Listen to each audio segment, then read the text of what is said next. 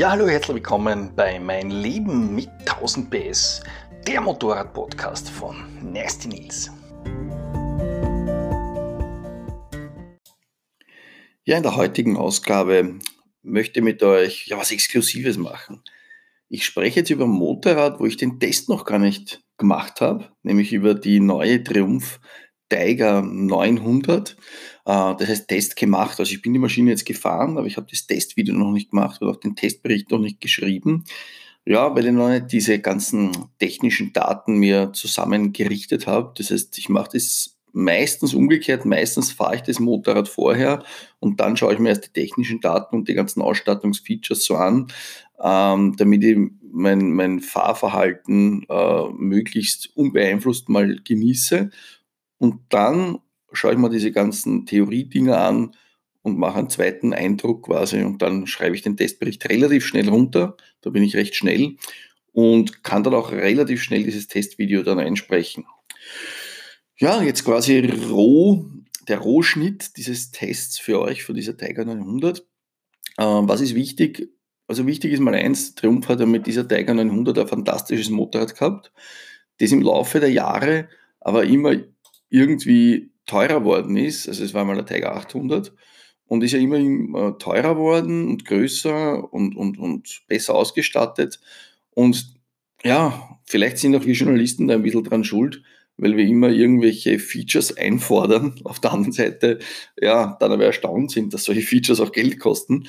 Ähm, insofern stehe ich schon auf puristische Motorräder, aber jetzt im Sattel von der Tiger 900 geht es mir ähnlich ich, ich stehe auf das Puristische, die Maschine fährt Leihwand, aber da sind Features drauf, da denke ich mir, Alter, ich will die jetzt nicht wegspannen. Das, das ist dann schon okay, dass das mit oben ist.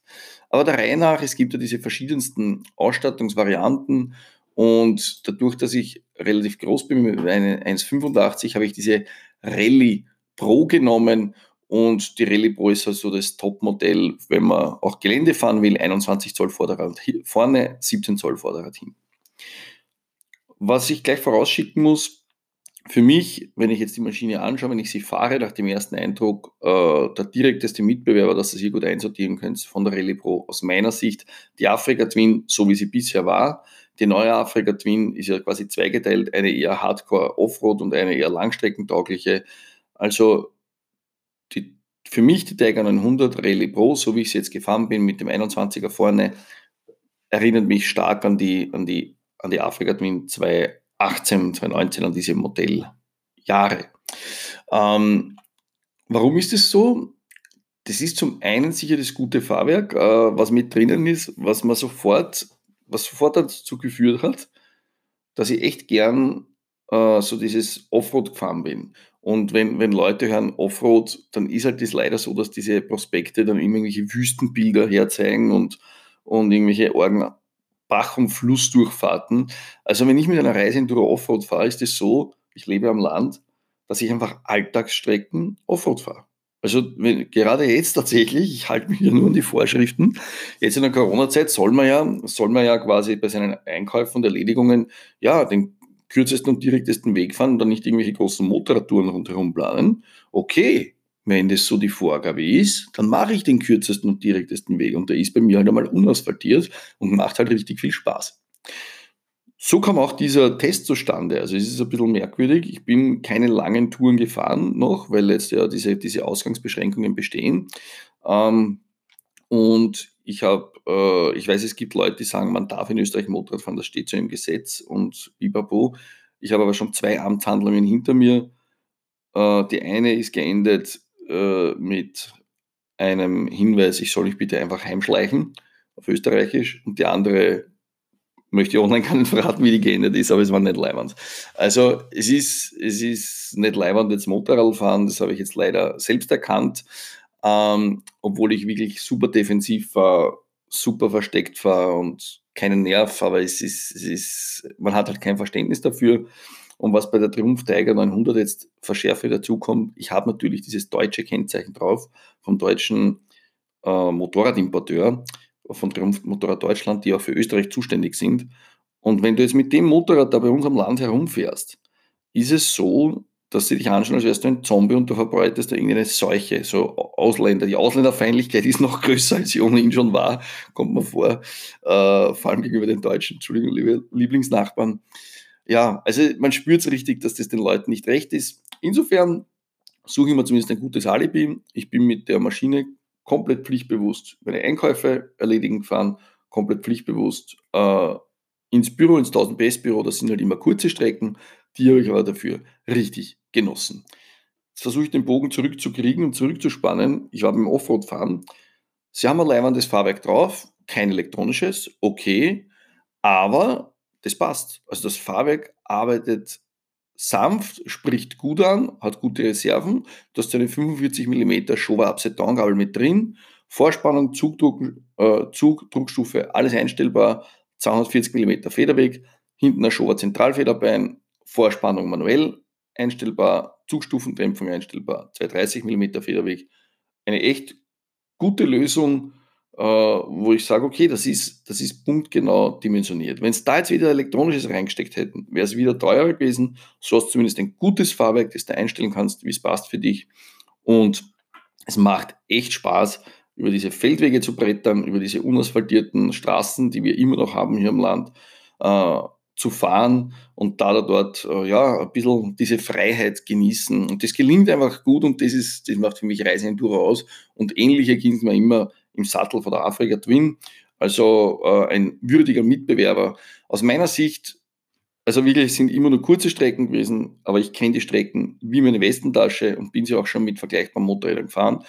Wenn ich jetzt für mich gleich vorab mit der Tür ins Haus fallen und sage, wie ist die Wertung von der Maschine, äh, der haben will Faktor ist bei der Afrika Twin ein bisschen größer, muss ich gestehen. Also das Geldtaschel ist jetzt bei der Tiger 900 noch nicht so richtig rausgesagt worden.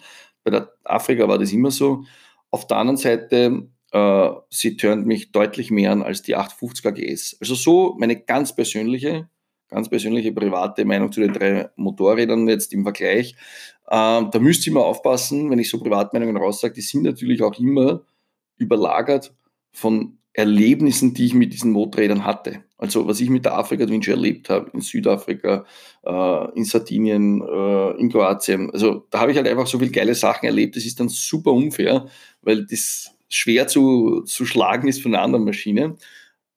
Möchte ich aber trotzdem nicht verheimlichen. Für mich steht die halt hoch im Kurs, aber die Tiger 900 steht für mich jetzt auch höher im Kurs als bisher und ist eine, eine, eine tolle Geschichte und, und hat mir jetzt viel Freude bereitet auf diesen ja, paar Wochen, aber leider nicht so viel Kilometern. Versuchen wir jetzt aber ein bisschen pragmatischer zu werden, wo ich jetzt nicht so bestechlich bin durch tolle Erlebnisse in der Vergangenheit, sind natürlich die Ausstattungsmerkmale und wie wirken sich die aus in der Praxis. Du hast da fantastische Bremsen. Das ist unglaublich, wie die eigentlich überdimensioniert ist. Diese Brembo Stylema Monoblock Bremssättel vorne. Ich meine, die machen optisch natürlich was her, sind aber da braucht keine Angst haben, wunderbar dosierbar und haben eine fantastische Bremsleistung.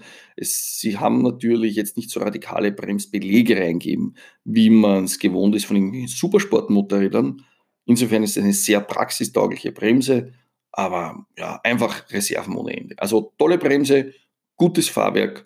Und das nächste, was kommt, ganz, ganz toll. Die Maschine ist vom Preis so, dass ich sage, okay, es ist jetzt nicht so teuer wie diese großen Luxusreise-Enduros mit über 100, 120, 150 PS.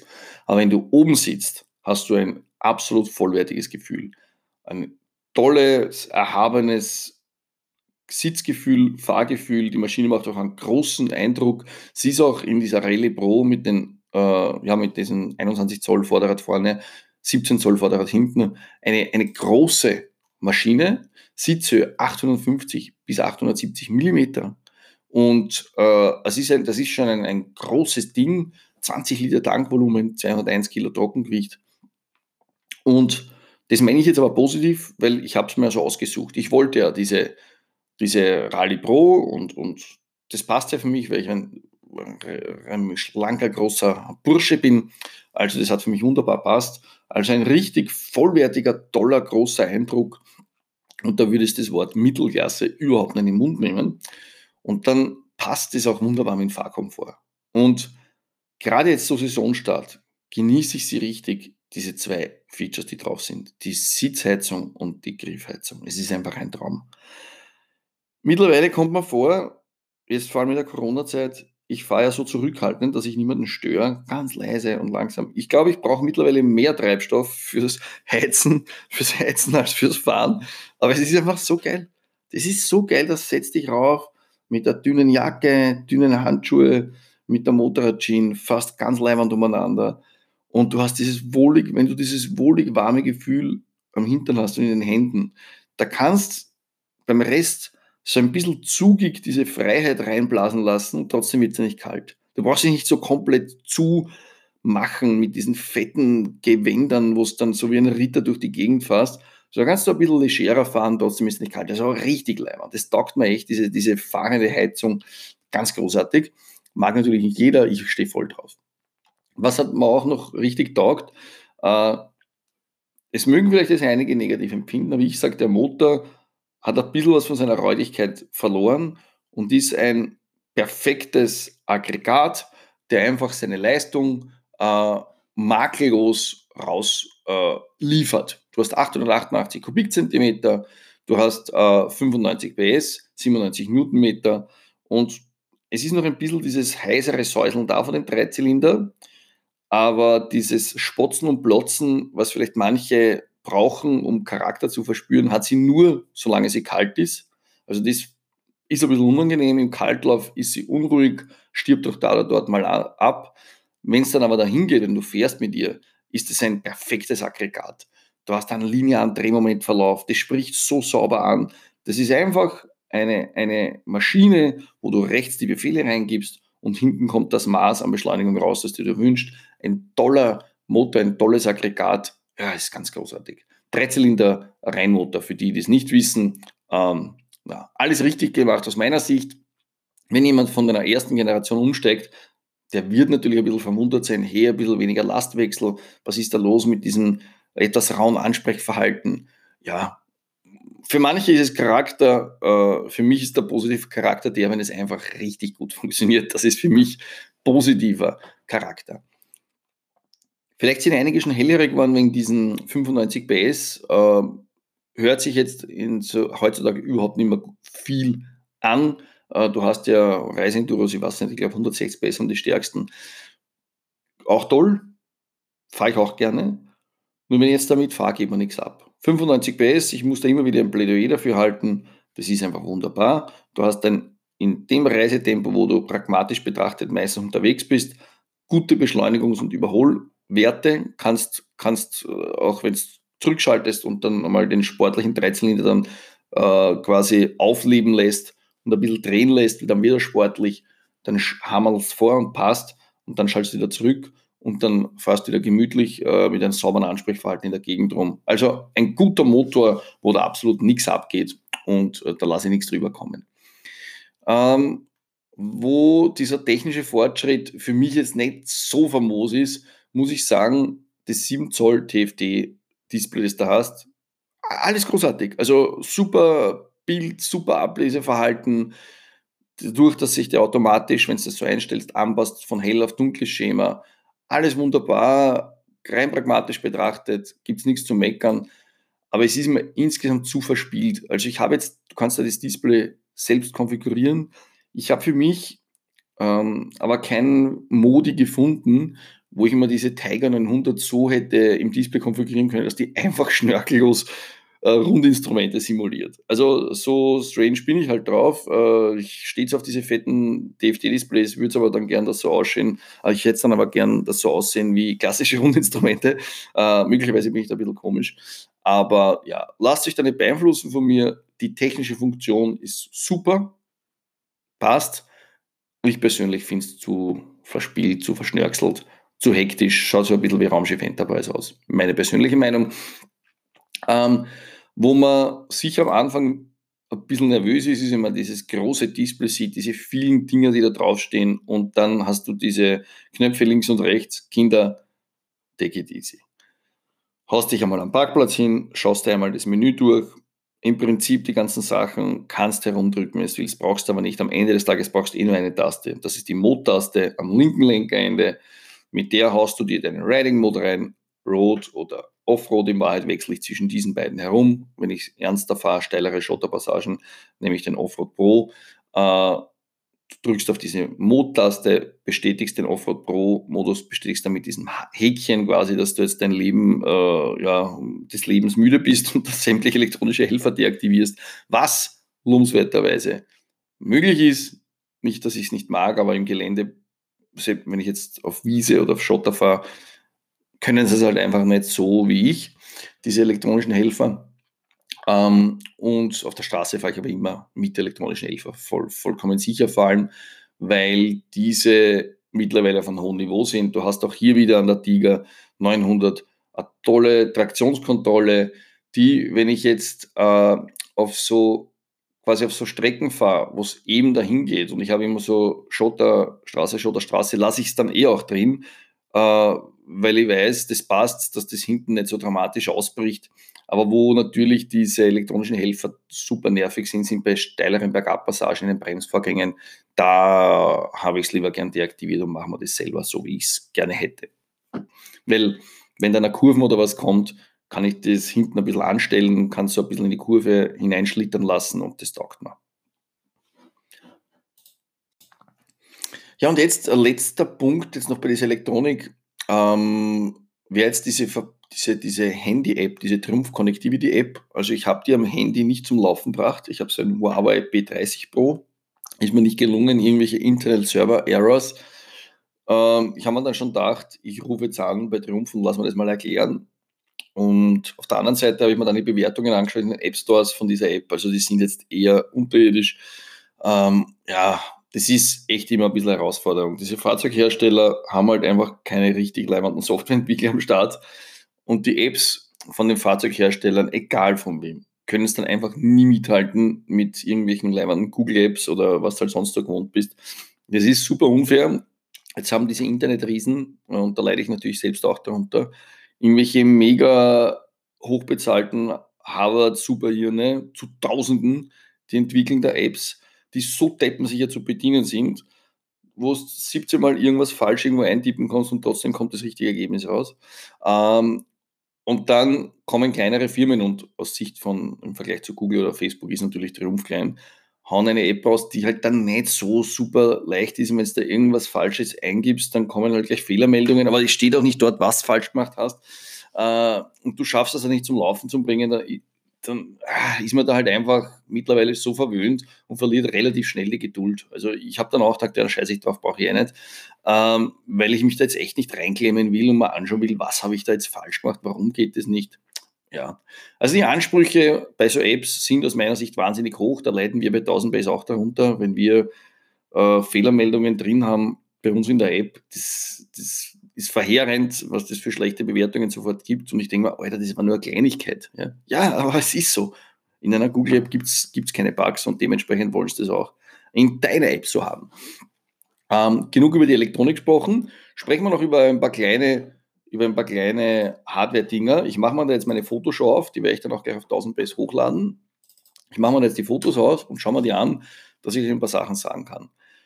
Fußrasten, Bremshebel machen einen martialischen, hochwertigen Eindruck, wo du auch mit fetten Enduro-Striefeln drauf herumhammeln kannst. In meiner grün lackiert weiß-grünen Rallye Pro unglaublich geile Farbkombination, dieser weiße, dieser weiße Rahmen, ganz großartig. Die Speichenlosfelgen, was ich drauf habe, ähm, also, also, Entschuldigung, die Schla Speichenlosfelgen mir leibend, ja. Schlauchlosfelgen mit Speichen habe ich drauf da ist so, die sind so mattschwarz. Ist echt leibend. Du darfst die Maschine halt dann nie fahren. Also dieses mattschwarz ist immer ganz großartig, aber nur für Leute, die gern putzen. Wenn du jetzt, so wie es jetzt ist, auf staubigen Pisten fährst, ah, sind es halt immer gleich, ja, staubig. Muss man so sagen. Ähm, wenn, man, wenn man immer dahinter ist, geht es eh schnell wieder runter mit, ähm, mit Wasser. Wenn dann einmal sich dieser Staub beginnt im Laufe des Lebens mit ähm, mit dieser Schlicke von, von dem Kettenfett zu verbinden, sind halt diese matten äh, Oberflächen ein bisschen ein Problem, da haftet es halt ganz gerne. So ist es halt. Ähm, was muss ich noch sagen? Also ich bin jetzt auch schon kurze Strecken zu zweit gefahren. Eine große Tour fahre ich erst im Juni, wenn es hoffentlich wieder ein bisschen legaler ist. Und passt aber. Also im Moment wirklich, darf ich auch da nichts sagen, die Maschine macht eben, wie, wie gesagt, diesen großen, ausgewachsenen Eindruck zu zweit. Du hast ein leibendes Windschild, das du praxistauglich mit einer Hand rauf und runter stellen kannst über einen sehr schlauen, kompakten, einfachen äh, äh, Mechanismus. Die Details an der Maschine machen an. Also schöne da und dort Akzente, wo man sieht, dass die Triumph-Leute einfach eine Liebe zum Motorrad haben. Äh, also insgesamt ein super sympathischer Eindruck. Und ja, für den Test werde ich dann noch ein bisschen mehr, den ich dann schreibe und, und auf YouTube mache, vielleicht ein bisschen recherchieren, was da mit Elektronik hat. Ich werde noch ein paar Fahrwerkseinstellungen ausprobieren und äh, werde mich dann auch noch mit den theoretischen Details besser befassen. Was kann man da in den einzelnen Modi jeweils verändern, wer diese Modi überprüfen.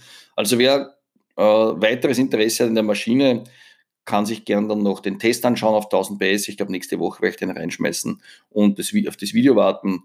Da kommen dann auch ein paar schöne Fahraufnahmen mit rein, wenn diese Beschränkungen ein bisschen lockerer werden.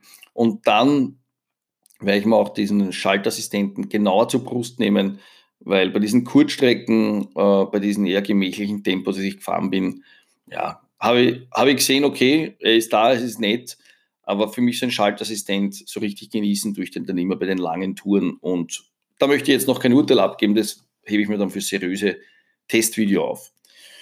Ja, ich hoffe, es hat euch gefallen, so ein kleiner erster Überblick über die neue Maschine. Und ja, nächste Woche werde ich vielleicht was Fahrtechnisches machen, weil dann doch schon langsam wieder die Saison losgeht. Vielleicht habe ich dann, mache ich dann so zwei, drei Übungen für euch, die ich immer mache zum Saisonstart dann könnt ihr euch da ein bisschen aufmunitionieren für einen guten Saisonstart, wie immer bei meinem Podcast. Und ja, gerne könnt ihr mir auf Instagram Feedback geben, da poste ich immer was zu dem Podcast, könnt ihr mir unten drunter was schreiben, was euch taugt, was euch nicht taugt. Und dann kann ich das ein bisschen weiterentwickeln. Okay, danke, gute Fahrt, bleibt gesund. Tschüss, liebe Leute.